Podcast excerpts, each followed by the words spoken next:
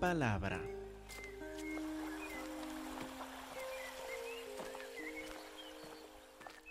Hermanos, por favor, abren sus Biblias a Mateo capítulo 20. A Mateo 20, versículo 17.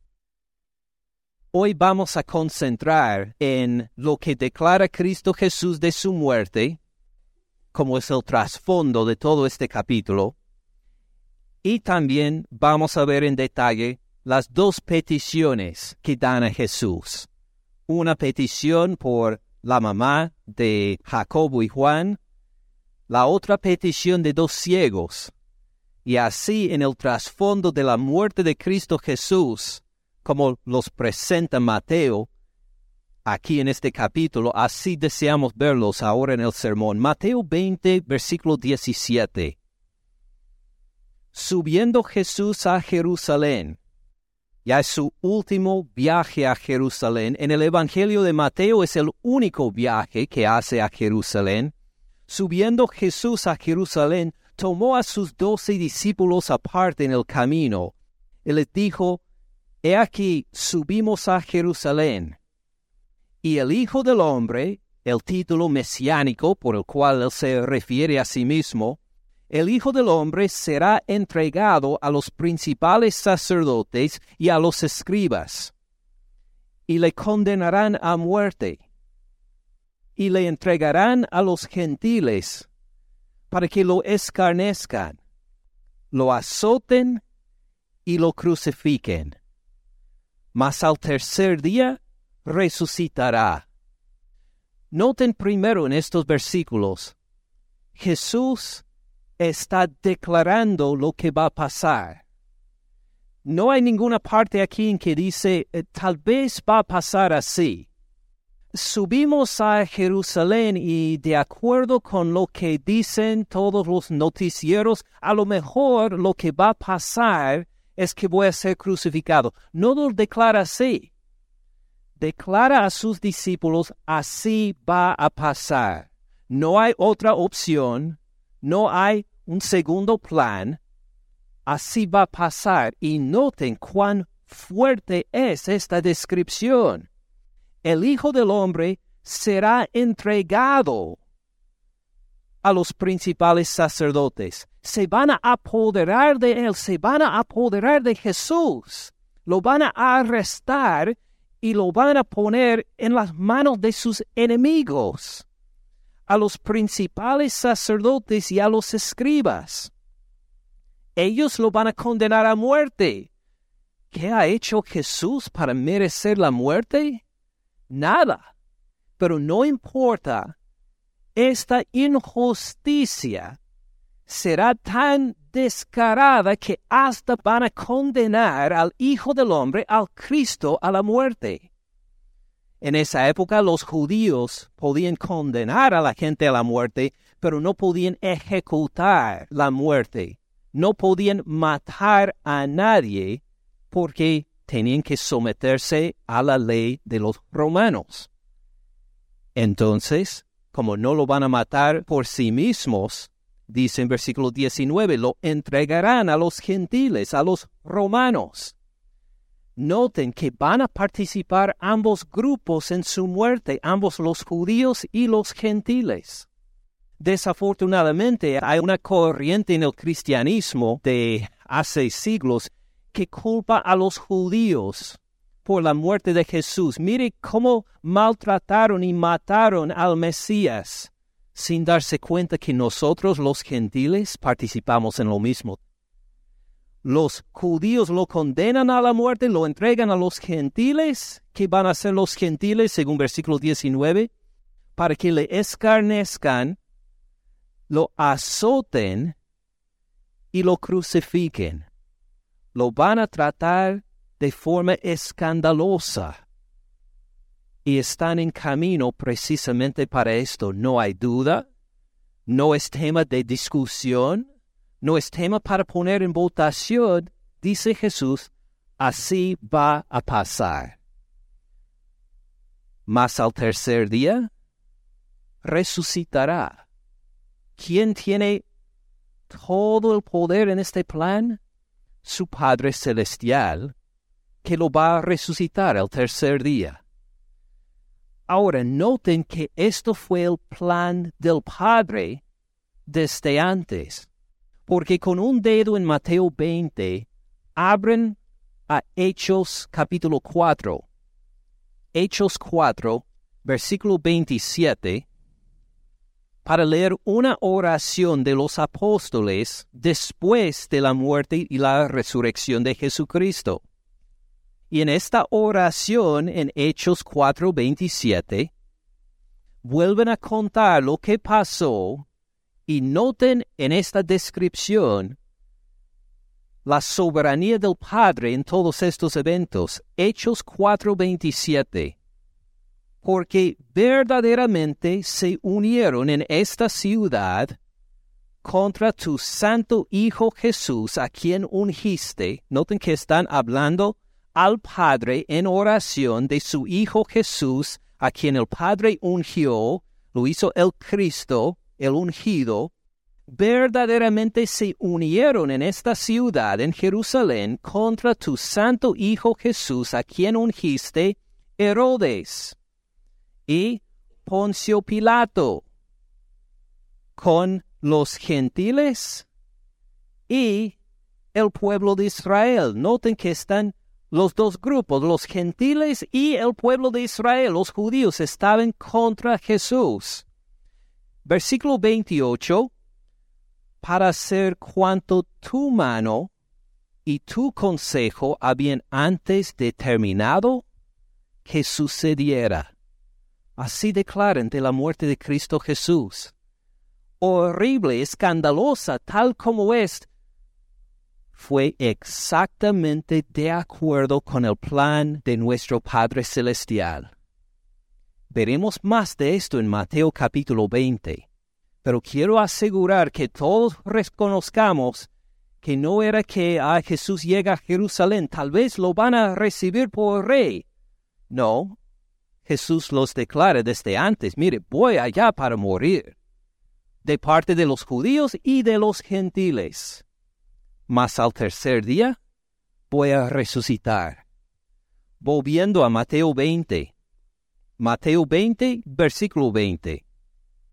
Entonces se le acercó la madre de los hijos de Zebedeo, con sus hijos, con Jacob y Juan, postrándose ante él y pidiéndole algo.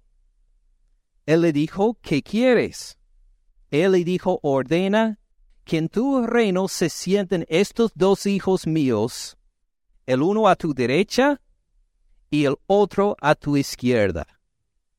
Ahora, de la forma que Mateo lo ha presentado aquí, inmediatamente después de estos versículos sobre el sufrimiento y la muerte de Cristo Jesús, no sé de ustedes, pero por mi parte, no puedo leer estos versículos sin sentir, eh, sin sentirme algo de escándalo. ¿Por qué? ¿Qué haría usted si el papá de su familia le dijera, mire, acabo de recibir noticias de un médico, me dice que tengo cáncer, que ya no hay opción para el tratamiento, me dan unos dos o tres meses antes de morir, ¿cómo reaccionaría usted? ¿Cómo se sentiría? Sumamente triste, ¿verdad?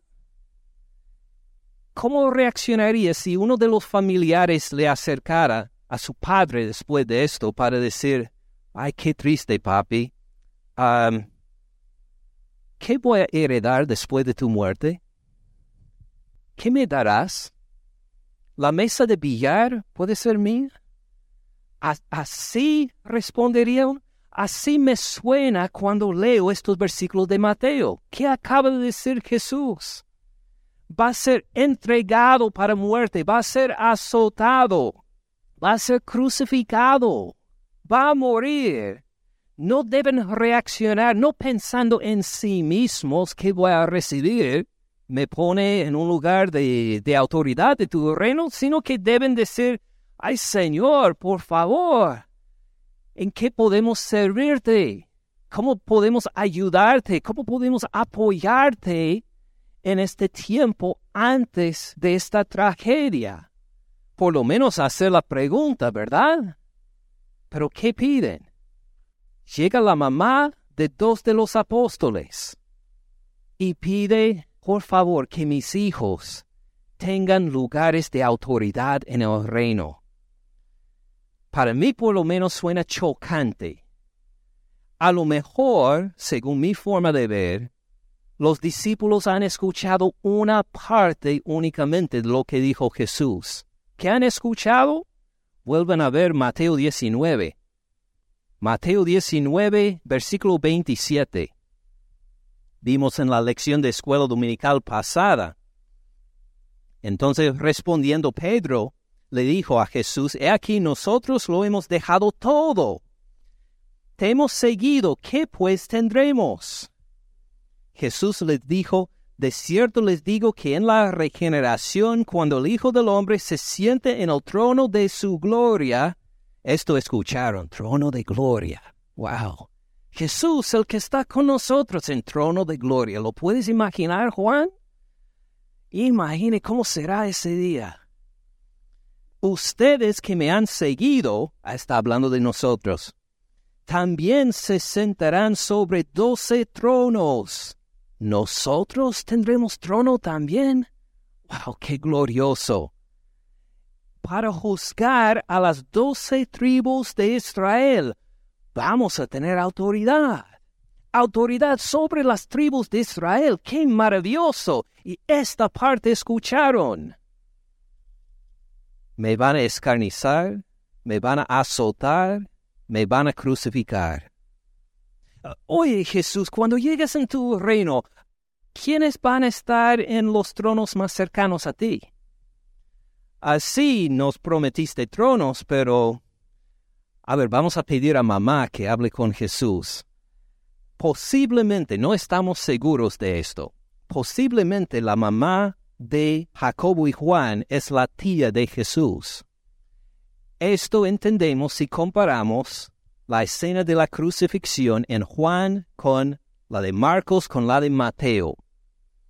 Y si están refiriéndose los tres apóstoles a la misma persona mirando a Jesús mientras estaba crucificado, está la hermana de María, la mamá de Jesús, que se llama Salomé, que es la mamá de los hijos de Zebedeo. Posiblemente no lo podemos decir con 100% de seguridad. Esta mujer es la tía de Jesús. Entonces, ¿qué han hecho estos dos discípulos? Han llevado a su mamá delante de Jesús, la tía de Jesús. Ahora, si le ponen a usted en la política como gobernador de, de un estado y llega ahí su tía para hablarte, ¿cómo vas a reaccionar? Tía, lo que quieras. Porque aunque no debemos tener preferencia para los familiares, ya sabes que bueno, si necesitas algo, si te puedo servir en mi responsabilidad como gobernador, sí, voy a ponerte a ti como prioridad. Este es el pensamiento de Juan y Jacobo y su mamá. Y fíjense cómo ella se presenta a Jesús en versículo 20. Se acercó la madre de los hijos de Zebedeo con sus hijos, postrándose ante él y pidiéndole algo. Así se hacía delante de los reyes en el Medio Oriente. Le van diciendo, mientras él todavía no es rey, se postra delante de él como si fuera rey, para pedirle este favor.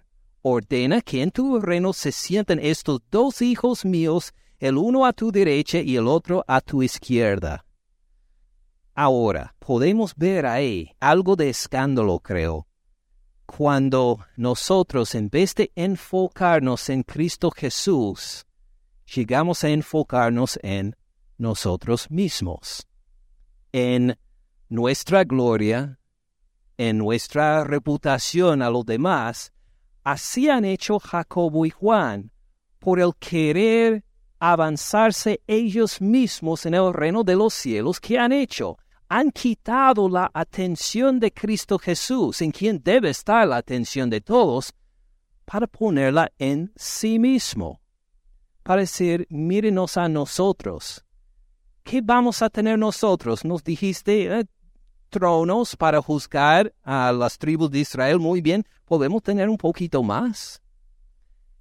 Y así igual sirve de escándalo en nuestras vidas si en vez de poner la atención en Cristo Jesús, Cristo Jesús en Él, si decimos, pongo mi atención en mí mismo, en cómo me ven y qué voy a recibir yo por resultado de tal cosa. Entonces, cuando nos reunimos con lo que sea el momento, ¿en quién debe estar nuestra atención? Claro, en Cristo Jesús, siempre. Ahora, me interesa ver también que Cristo Jesús no rechaza esta petición. Si estuviera yo ahí, habría dicho, no entendieron lo que acabo de decir. Voy a ser azotado, voy a morir. ¿No entienden esto? Pero no. Jesús ve ahí una muestra de fe. ¿Cómo que una muestra de fe? Él es rey en este momento?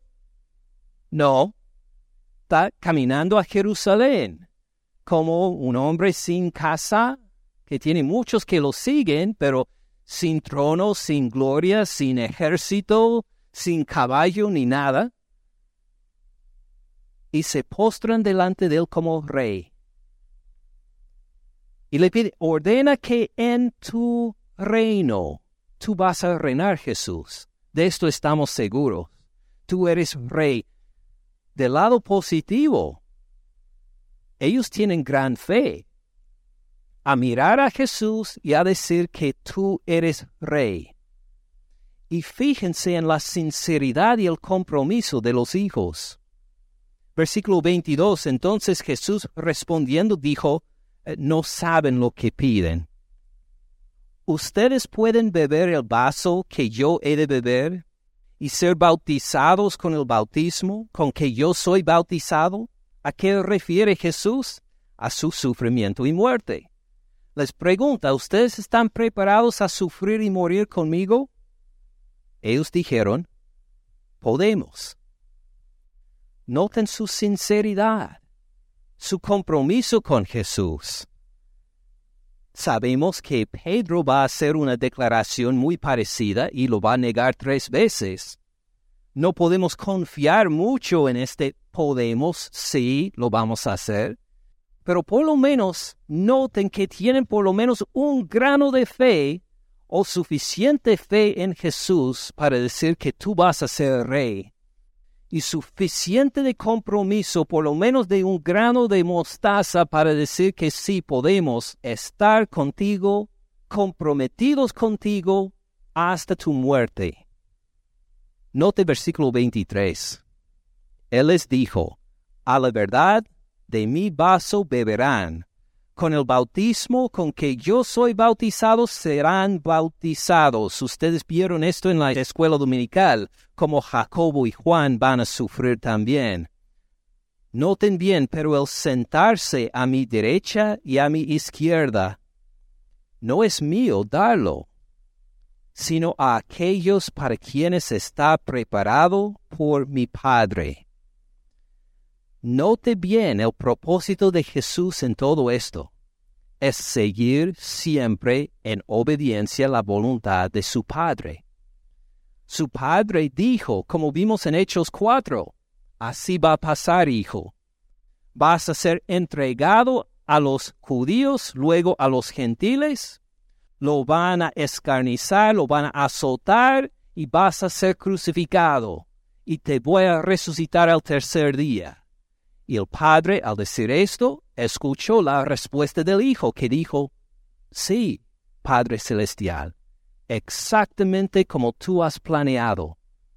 Y todo en el reino de Jesús, que es el Rey de Reyes, que es el Señor de Señores, Él se somete siempre bajo la voluntad perfecta de su Padre Celestial.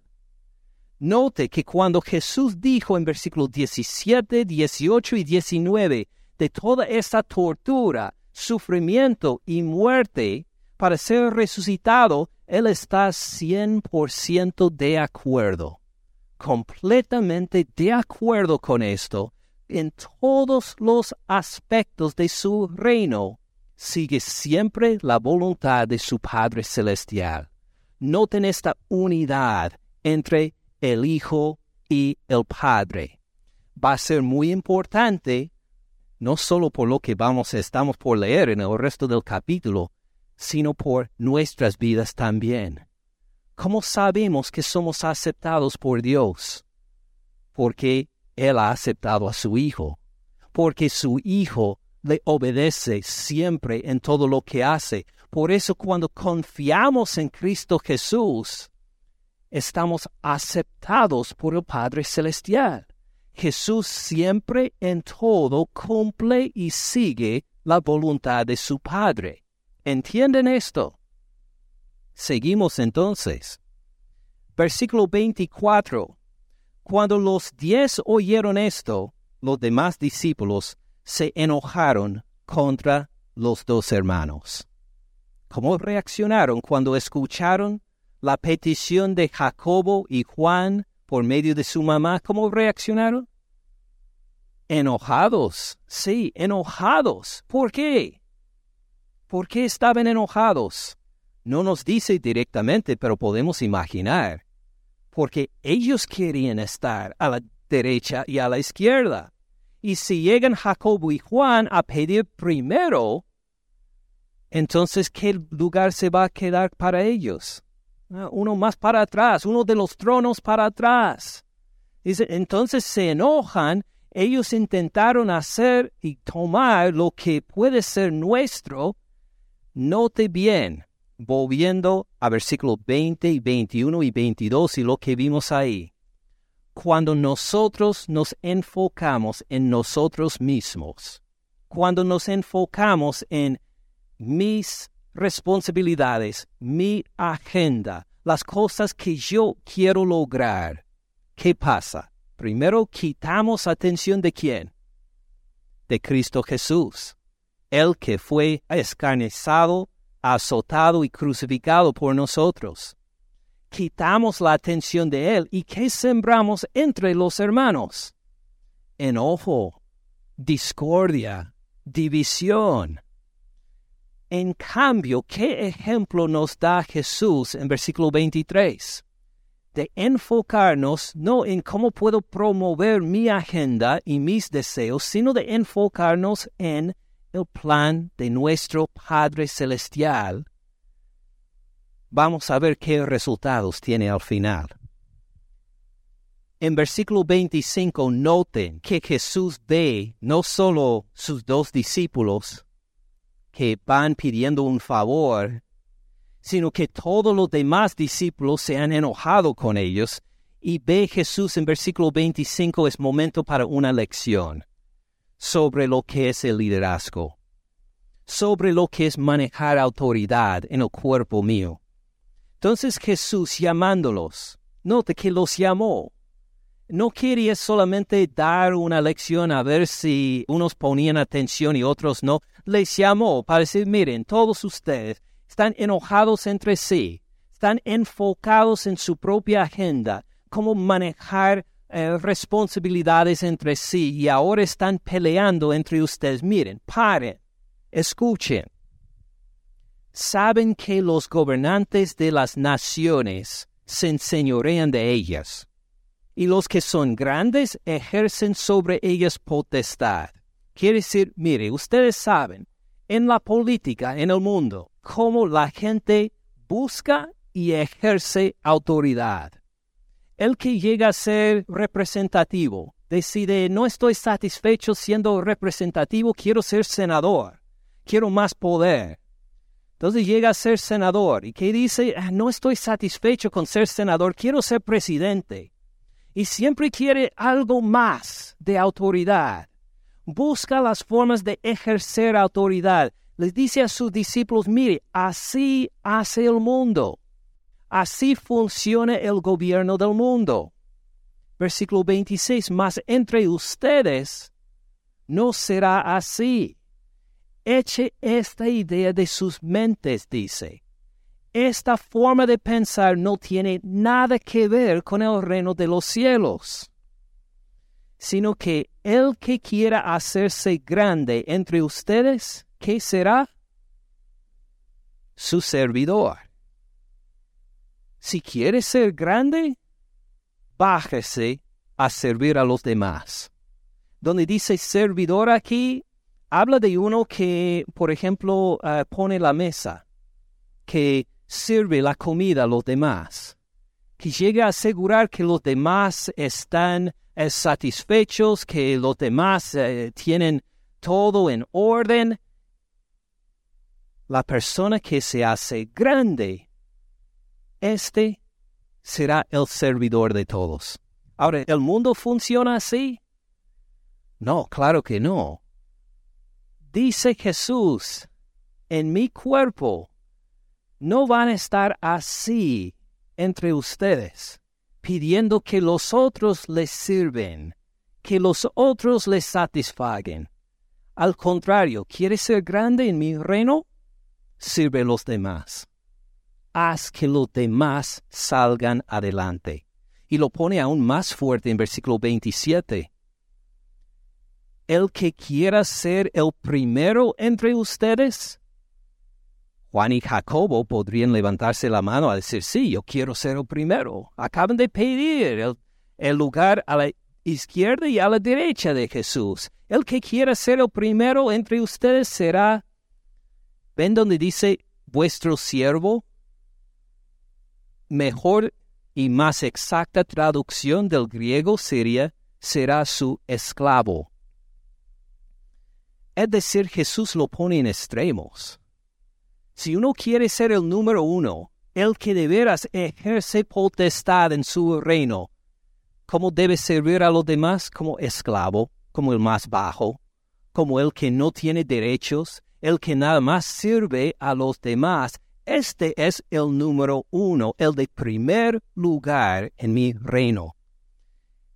Qué diferente que el mundo, ¿verdad? ¿Y cómo se atreve Jesús a pedir esto? ¿Es que Él simplemente quiere ser diferente que todos los demás? ¿Cómo es que Él dice, para ser el primero entre todos los hermanos, sea el esclavo de todos? Nos explica en versículo 28, como el Hijo del Hombre no vino para ser servido, sino para servir y para dar su vida en rescate por muchos se pone a sí mismo como ejemplo. Dice, por eso vine yo, eh, no para ser el primero, sino para ser el último, el más menospreciado, el peor, para la bendición de otros, para rescate por muchos. Ahora, para entender este versículo bien, vamos a ver dos pasajes más del Antiguo Testamento porque lo que dije Jesús acá es esencial, es la fundación de todo lo que pide en capítulo 20 de Mateo. El Hijo del Hombre no vino para ser servido. Parece una contradicción, a lo mejor, para los discípulos. ¿Por qué? Ven donde dice el Hijo del Hombre. Ya vimos que este es el título que Jesús da para sí mismo, un título mesiánico un título muy humilde por lo cual se refiere a sí mismo. En vez de decir yo no vine para ser servido, se habla de sí mismo con este título, como el Hijo del Hombre no vino para ser servido. Y esto parece una contradicción, porque este título aparece una vez en el Antiguo Testamento, solo una vez. Lo vamos a ver con un dedo en Mateo 20 miremos el libro de Daniel. Daniel capítulo 7. Daniel 7, 13. La profecía de Daniel sobre el Hijo del Hombre. Daniel 7, versículo 13. Dice el profeta Daniel, miraba yo en la visión de la noche. He aquí, note cómo nos invita a participar en la visión también He aquí con las nubes del cielo venía uno como un hijo de hombre, como un ser humano. Dado este título, Hijo de Hombre. Con las nubes del cielo venía uno como un hijo de hombre. Acuérdense, en esa época no podían volar por aviones. ¿Cómo es que en las nubes del cielo hay un hijo del hombre, un ser humano? Esto es parte de lo llamativo de esta visión. Hay un ser humano entre las nubes en el cielo. ¿Cómo podría ser? He aquí con las nubes del cielo venía uno como un hijo de hombre que vino hasta el anciano de días, el anciano de días siendo el Padre Dios. Y le hicieron acercarse delante de él. Hubo este hijo de hombre, este ser humano en las nubes, y algunos, imagino que los ángeles, lo hicieron acercarse como que él por humildad no quería acercarse al Padre, pero lo, condujeron delante del anciano de días, delante de Dios. Versículo 14, y le fue dado a este Hijo de Hombre dominio, gloria y reino. Imagínese esa autoridad para que todos los pueblos, naciones y lenguas le sirvieran. Note bien ahí. Le dieron dominio, gloria y reino para qué? Para que todos los pueblos, no solo los israelitas, ni tampoco solo los gentiles, sino todos los pueblos, naciones y lenguas le sirvieran. Su dominio es dominio ¿cómo? eterno que nunca pasará, y su reino uno que no será destruido. Fíjense en esta profecía, declarada siglos antes de Cristo Jesús. El Hijo del Hombre estará en las nubes del cielo, se presentará delante del anciano de días, recibirá dominio, gloria y reino para que todas las naciones le sirvan. Claro que está hablando de Cristo Jesús. Cuando Cristo Jesús habla de sí mismo como hijo de hombre, está haciendo referencia a esta profecía. ¿Qué van a hacer los pueblos y las naciones y lenguas? Le servirán. Pero ¿qué dice Jesús otra vez en Mateo 20? ¿Qué dice en la primera parte de Mateo 20, versículo 28? Como el Hijo del Hombre vino para ser servido por todas las naciones y todas lenguas y todas tribus. ¿Así dice? No, al contrario, no vino para ser servido. Pero miren otra vez Daniel 7, 14 le fue dado dominio, gloria y reino para que todos los pueblos, naciones y lenguas le sirvan. Entonces, si los discípulos miran Daniel 7:14, dicen, si el Hijo del Hombre, y Jesús siempre se refiere a sí mismo por ese título, si Él viene para reinar, para que todas las naciones le sirven, ¿Cómo puede decir entonces que no vino para ser servido? No tiene sentido, es una contradicción. Acuérdense lo que le mencioné antes. ¿Se acuerdan cuando Jesús habló de la recompensa que iban a recibir sus discípulos? ¿Qué escucharon ellos? Doce tronos. Wow, doce tronos. Para juzgar a las doce tribus de Israel. Wow. Y cuando Jesús dijo sufrimiento, muerte, ¿escucharon esa parte? No. Dijeron, hey, ¿quién se va a sentar a la derecha y quién a la izquierda? Podemos nosotros. Solo escucharon una parte. Lo mismo acá, en Daniel 7. ¿Las naciones le van a servir? Oh sí. Pero este no es la única profecía sobre el Hijo del Hombre. También le llaman siervo no solo hijo de hombre, no solo Cristo, no solo ungido, sino siervo también. Y así habla de siervo Isaías 53. Miren de Daniel a la izquierda a Isaías 53. Isaías 53, 10. Isaías 53 es el capítulo famoso escrito ocho siglos antes de Cristo Jesús hablando de su muerte, su muerte por nuestro pecado en la cruz. Miren Isaías 53, versículo 10. Habla de este siervo de esta forma. Con todo esto Jehová quiso quebrantarlo. Jehová con ganas quebranta a este siervo, sujetándole a padecimiento, a sufrimiento. Jehová Dios mire al siervo profetizado en estos versículos y lo quebranta, lo hace sufrir. ¿Por qué? Sigue el versículo. Cuando haya puesto su vida en expiación por el pecado, ¿Qué quiere decir esto?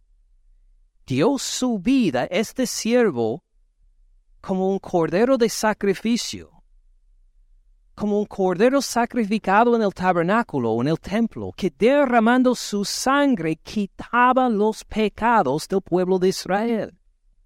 Pero aquí no habla de un cordero, de un animal, habla de un ser humano, un ser humano a quien Dios hizo sufrir a quien Dios quebrantó para que su vida fuera para quitar el pecado. Luego dice, verá linaje, verá linaje, pero según la misma profecía nunca tuvo hijos. Y luego muere, da su vida en expiación por el pecado. ¿Cómo es que verá linaje? ¿Cómo es que tendrá descendientes? vivirá por largos días, vivirá por largos días, pero acaba de perder su vida. ¿Ven ahí la resurrección? ¿Ven ahí su cuerpo de todos que tienen fe en Cristo Jesús, que vamos a ser su linaje, sus descendientes? La voluntad de Jehová será en su mano prosperada. Es decir, Jehová lo va a quebrantar hasta dará su vida por los pecados de otros y esto va de acuerdo con la voluntad de Jehová. Así describe. Versículo 11. Verá el fruto de la aflicción de su alma y quedará satisfecho.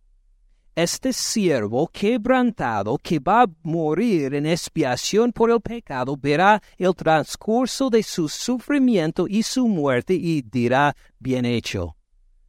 Si eso está bien.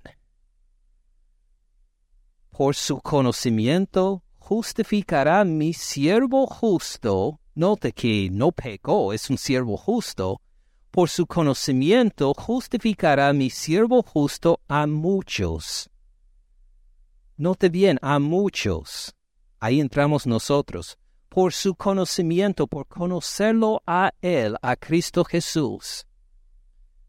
¿Qué nos va a pasar? Él nos justifica. Nos justifica delante de Dios. Somos aprobados delante de Dios por el sufrimiento de este quebrantado por Dios. Y llevará las iniquidades de ellos, todos los pecados, las rebeliones, las iniquidades, como se quedan a los que tienen conocimiento de este siervo justo, se llevan sus iniquidades, se quedan limpios, justificados delante de Dios. Ahora, ¿de quién está hablando la profecía? claro de Cristo Jesús. Note entonces, volviendo por un momento a Daniel 7, ¿por qué le sirven las naciones? Daniel 7, 14. Le fue dado dominio, gloria y reino, para que todos los pueblos, naciones y lenguas le sirvieran quiere decir que le fue dado autoridad a Jesús para que él llegara a imponer su voluntad, como el Cristo, a decir que todos arrodíense delante de mí. Así vino Cristo Jesús para ya impresionar y hacer que todos se arrodíen delante de él. No. ¿Por qué le sirven entonces? Por la devoción reconociendo que éste dio su vida para que yo me quedara justificado con Dios. Y por eso lo amo, por eso lo sigo, por eso le sirvo, eh, por eso estoy bajo su yugo, por esto le sigo en todo, porque Él dio su vida por mí. Mientras yo estuve en mis rebeliones, Él se puso de acuerdo con su Padre se unió a la voluntad de su Padre para morir por mis pecados en la cruz. Y por eso, no solo yo, sino gente de todos pueblos, naciones y lenguas, le sirven, les servimos por amor a Él, no porque Él llegó para hacernos someter. Al contrario, dio su vida para que nosotros nos quedáramos perdonados y libres. ¿Y qué hacemos como libres? Nos sometemos a Él en agradecimiento, en gozo, a reconocer con quién más deseo ser siervo o esclavo, a quién más nos trataría con tanto amor y misericordia sino al Señor Cristo Jesús. Y por eso le seguimos. ¿Tiene sentido ahora? Si entendemos estas dos profecías, mire lo que Jesús hace con ellos ahora en Mateo 20. Mateo 20, otra vez, Mateo 20 y 27. Hablando de los discípulos, el que quiere ser primero entre ustedes será su esclavo, será el siervo. ¿Por qué? Bueno, el Hijo del Hombre es siervo como dice, versículo 28, como el Hijo del Hombre no vino para ser servido, para hacer que todas las naciones, todas lenguas le sirven por obligación. No vino para ser servido, sino para servir, para servir a los pueblos, para servir a las naciones, para servir a los demás, para dar su vida aún en rescate, para salvar, para rescatar por muchos. Así Jesús combina estas dos profecías para revelarnos algo de su corazón. Cuando los discípulos estuvieron hasta el punto de pelear entre sí para ver quién va a ejercer más autoridad, quién va a tener más gloria, Él dijo, este no es mi corazón. Mi corazón es siempre bajarme para servir, bajar para servir, bajar para servir, siempre, para dar salvación, para rescatar a muchos. Y miren cómo lo pone en práctica. Versículo 29. Al salir ellos de Jericó, esta historia no está por accidente aquí. Les seguía una gran multitud, ya una gran multitud se ha congregado para subir a Jerusalén para la Pascua. Y dos ciegos que estaban sentados junto al camino, cuando oyeron que Jesús pasaba, clamaron, diciendo, Señor, Hijo de David, ten misericordia de nosotros. Dos ciegos. Ahora, ¿qué ventajas puede uno encontrar en dos ciegos según el mundo? ¿Usted querría que su compañía, vamos a decir, sea dirigido por dos ciegos? No es lo más recomendado, ¿verdad?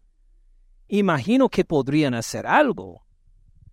Pero si usted abre un restaurante, vamos a decir, ¿quieren contratar a dos ciegos para servirle a la gente? ¿Para servir como meseros en ese restaurante, no sería lo más recomendado. ¿Qué hacen estos ciegos? Son mendigos. No ejercen ninguna autoridad. Se sienten al lado en la calle y piden limosna de la gente y han encontrado buen lugar porque muchos vienen ahora para Jerusalén para participar en la Pascua y saben que aunque no pueden ver, tal vez otros los guían y les ayudan, se ponen al lado del camino donde pasa una gran multitud y de esta forma, bueno, vamos a sacar buen negocio para sostenernos en, en nuestra tribulación y necesidad. Son inteligentes estos ciegos, pero no son hombres de poder, no son hombres de autoridad. muy diferente que lo que visualizan Juan y Jacobo para sí, ¿verdad? ¿Qué pensaban Juan y Jacobo? Nosotros podemos, sí, Señor. Nosotros podemos ser tu mano derecha. Ah, uno la mano derecha, otro la mano izquierda. Sí, podemos servir, podemos ser útiles para ti, Señor. Estos dos ciegos no piden autoridad, no piden honra ni fama, y así claman a Jesús. O tienen una intercesora para ellos como Jacobo y Juan, como pidieron a su mamá para que... No, en cambio, lee versículo 31, la gente les reprendió para que callaran. Dijo, no molesten, dejen de gritar, por favor. Escucharon que Jesús estuvo en camino y dijeron, Él sana ciegos. ¡Wow! Esto sería mejor que cualquier limosna que nos den. Señor Jesús, Hijo de David, por favor, sánanos. Alguien, por favor, llega a Jesús y que le pida que nos sane. La gente, en vez de decir, mire, ven a ver a Jesús, dice, cállense. Porque queremos escuchar esta gritería de dos pobres ciegos. Tenemos cosas más importantes por hacer. Vamos a Jerusalén para alabar a Dios. No te interpongas como estorbo en el camino. Lejos de tener una, una intercesora en alguien, la gente quiere que se callen. Pero ellos clamaban más, diciendo, Señor, Hijo de David, ten misericordia de nosotros. No piden gloria, no piden grandes responsabilidades. Ten misericordia de nosotros. Fíjese que Jesús responde a esta clase de petición. Deteniéndose Jesús los llamó. Les dijo, ¿qué quieren que les haga? Había dicho lo mismo en versículo 21. ¿Qué quieres? dijo a la mamá de Juan y Jacobo. Y estos dos ciegos desconocidos por Jesús, Él no los conoció antes, no llegaron con ninguna intercesora, pero pone atención y responde positivamente a la petición de estos dos pobres ciegos. ¡Qué maravilla! Ellos dijeron, Señor, que sean abiertos nuestros ojos. Entonces Jesús compadecido, les tocó los ojos. Enseguida recibieron la vista. Miren bien, si nosotros nos acercamos a Jesús, pidiendo, según nuestra agenda, el poder mover cosas, el poder tener más autoridad, el poder ser grandes, ricos y famosos, y llegamos a decir hasta pedir por intercesores, si uno quiere poner a la Virgen María y los santos y pedimos con todo nuestro corazón, por favor, dame más, Señor. ¿Cómo responde? No. No, dice. Este no es mi plan, este no es mi corazón, no me han entendido. Pero si llegamos sin deseo de salir adelante nosotros, pidiendo según nuestras necesidades, sin intercesores.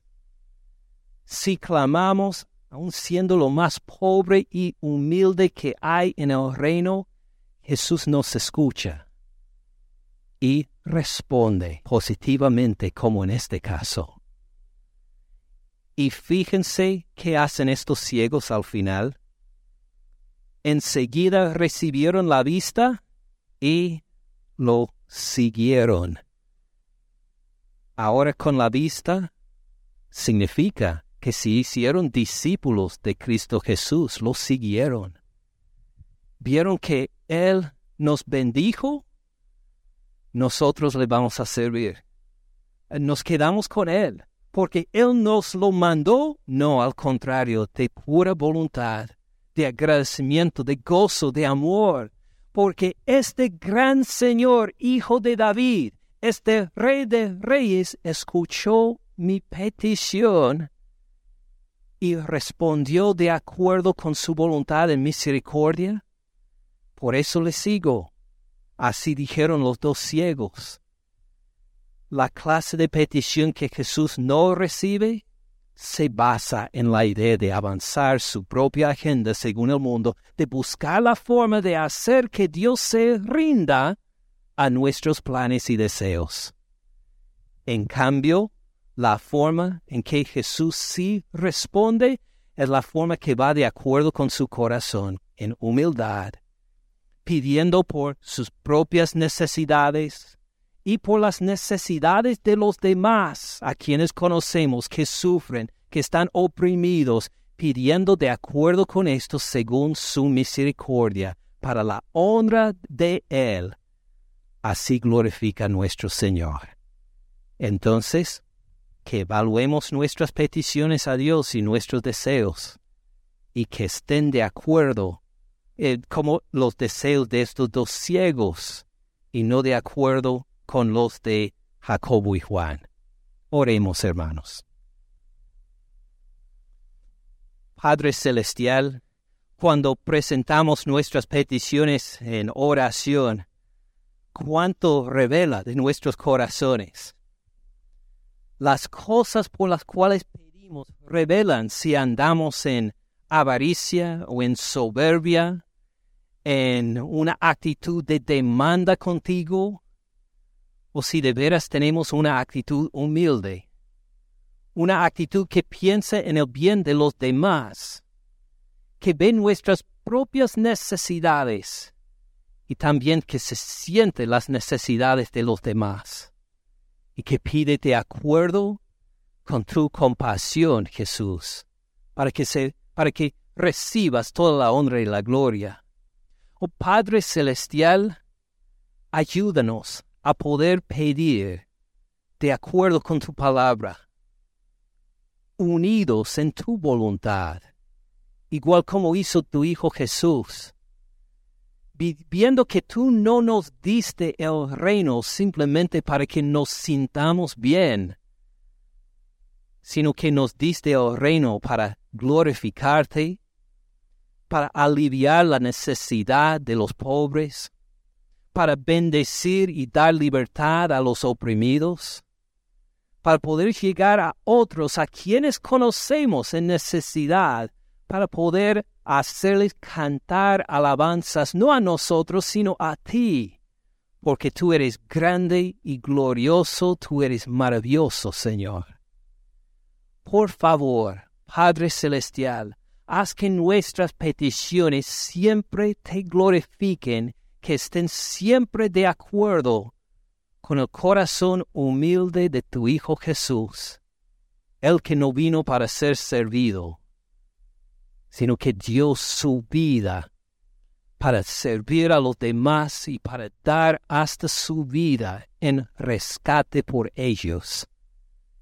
Que así vivamos día por día, Padre Celestial, que sea reflejado siempre en nuestras peticiones para glorificar junto con las naciones y las tribus y de todas lenguas a tu Hijo Jesús, el siervo, el Hijo del Hombre, el Cristo, el Rey de Reyes a quienes seguimos. En su nombre oramos. Amén.